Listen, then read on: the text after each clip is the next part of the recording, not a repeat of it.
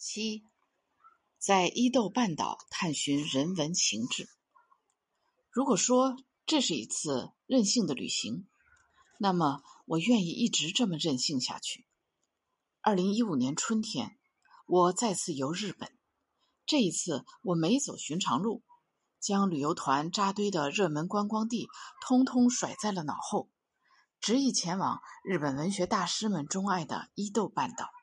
在那那里度过了几天清幽宁静的时光，俊秀的天成山，茂密的树林，清冽的甘泉。南伊豆是小阳春天气，一尘不染，晶莹剔透，实在美极了。在浴池下方上涨的小河，承受着暖融融的阳光。这是川端康成笔下的伊豆，也是井上靖、若山暮水。等文人雅士钟爱的温泉乡，因为那本著名的《伊豆的舞女》，在旅程的第一站，我预定了川端康成曾多次造访过的汤岛洛河楼村上温泉旅馆。旅馆建于明治七年（一八七四年），共有十五间客房，是一座历经一百多年历史、依旧保存完好的日式传统建筑。如今被列为日本有形文化财产。电野龙三、尾崎侍郎、羽野千代、北原白秋等作家诗人都在此居住过。榻榻米房间、木质家具和门窗和式陈设，素雅古朴中透发着岁月沉淀的温润感觉。房门对着庭院，卧室面朝着山泉溪谷。晚上可枕着哗哗的流水声入眠，白天可坐在阳台上，边泡足浴边看溪小溪，听虫鸣鸟唱，欣赏无人惊扰的自然交响曲。此外，室内还辟有一方充满禅意的围棋室，一博二十，一期一会。进门时，女侍者送上的煎茶和果子。用写有诗句的粉色和纸包裹着，盛放在古青色的陶瓷纹花托盘中，并配以同色典雅的刀具，一下子温柔地击中了我的心。之后的旅馆怀石料理更是将美的感官推向了极致。精致的怀石料理是要就着安静宜人的风景吃的。旅馆为我们准备了专属餐食。我们还在国内时，旅馆就提前给我打过电话，询问有没有忌口。虽然不是第一次吃怀石料理，如此用心周到的服务还是第一次遇到。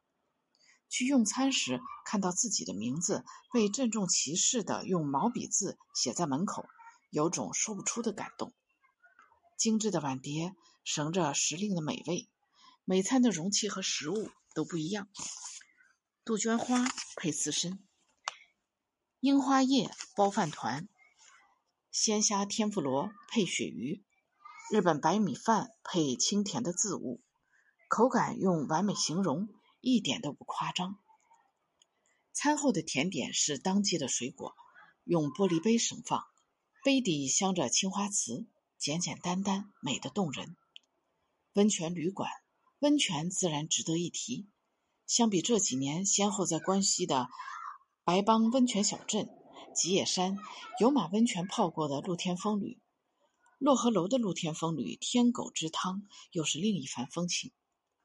汤池在岩石的洞穴中，细竹篱做屏障，清幽私密，抬眼即是遮天蔽地的绿荫。洛河村楼上清泉温泉旅馆旁有条长长的汤道。临溪谷蜿蜒而生，据说当年旅居汤岛的作家们常常在这里散步思考，寻找创作灵感。川端康成就是在不远处的汤本馆执笔写下了《伊豆的舞女》。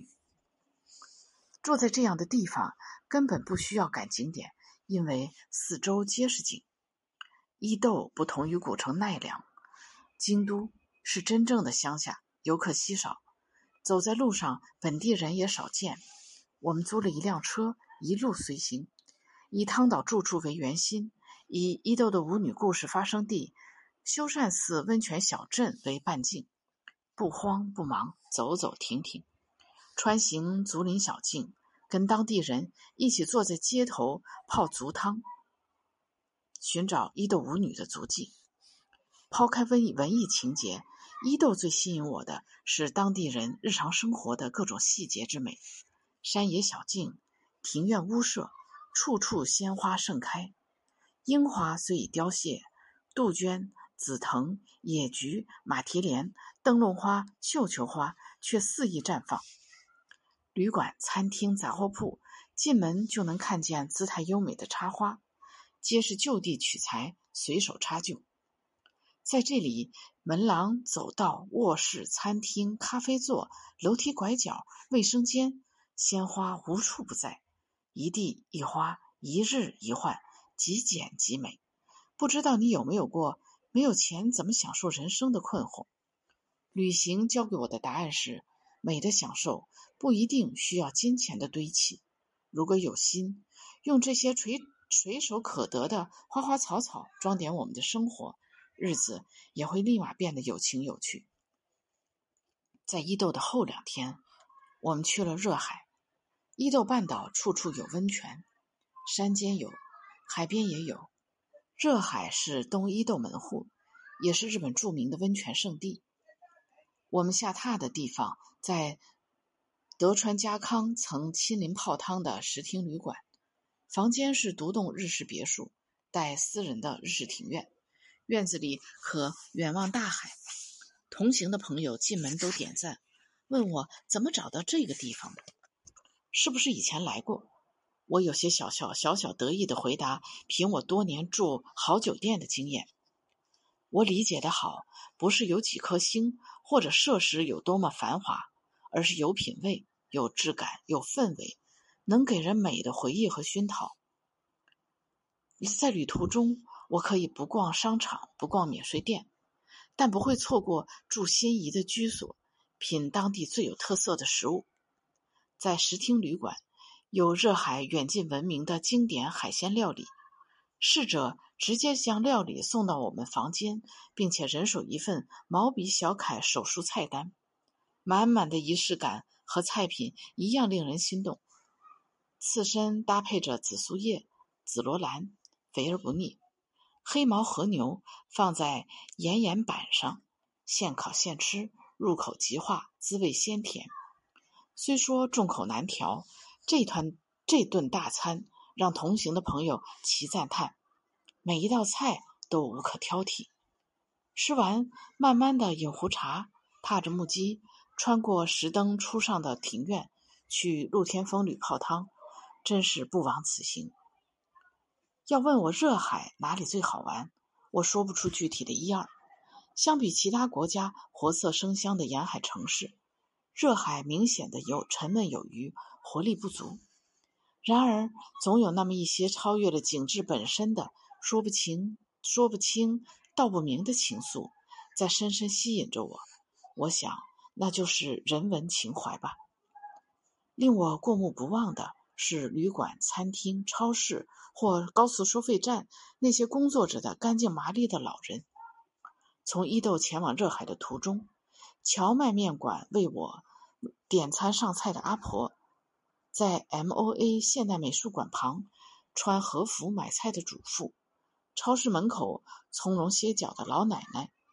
年华终究会老去，老成这个样子也是一件越人越己的事儿。就这样，在伊豆半岛，我们与与一种完全不一样的人生不期而遇，邂逅了感我至深的人文情致。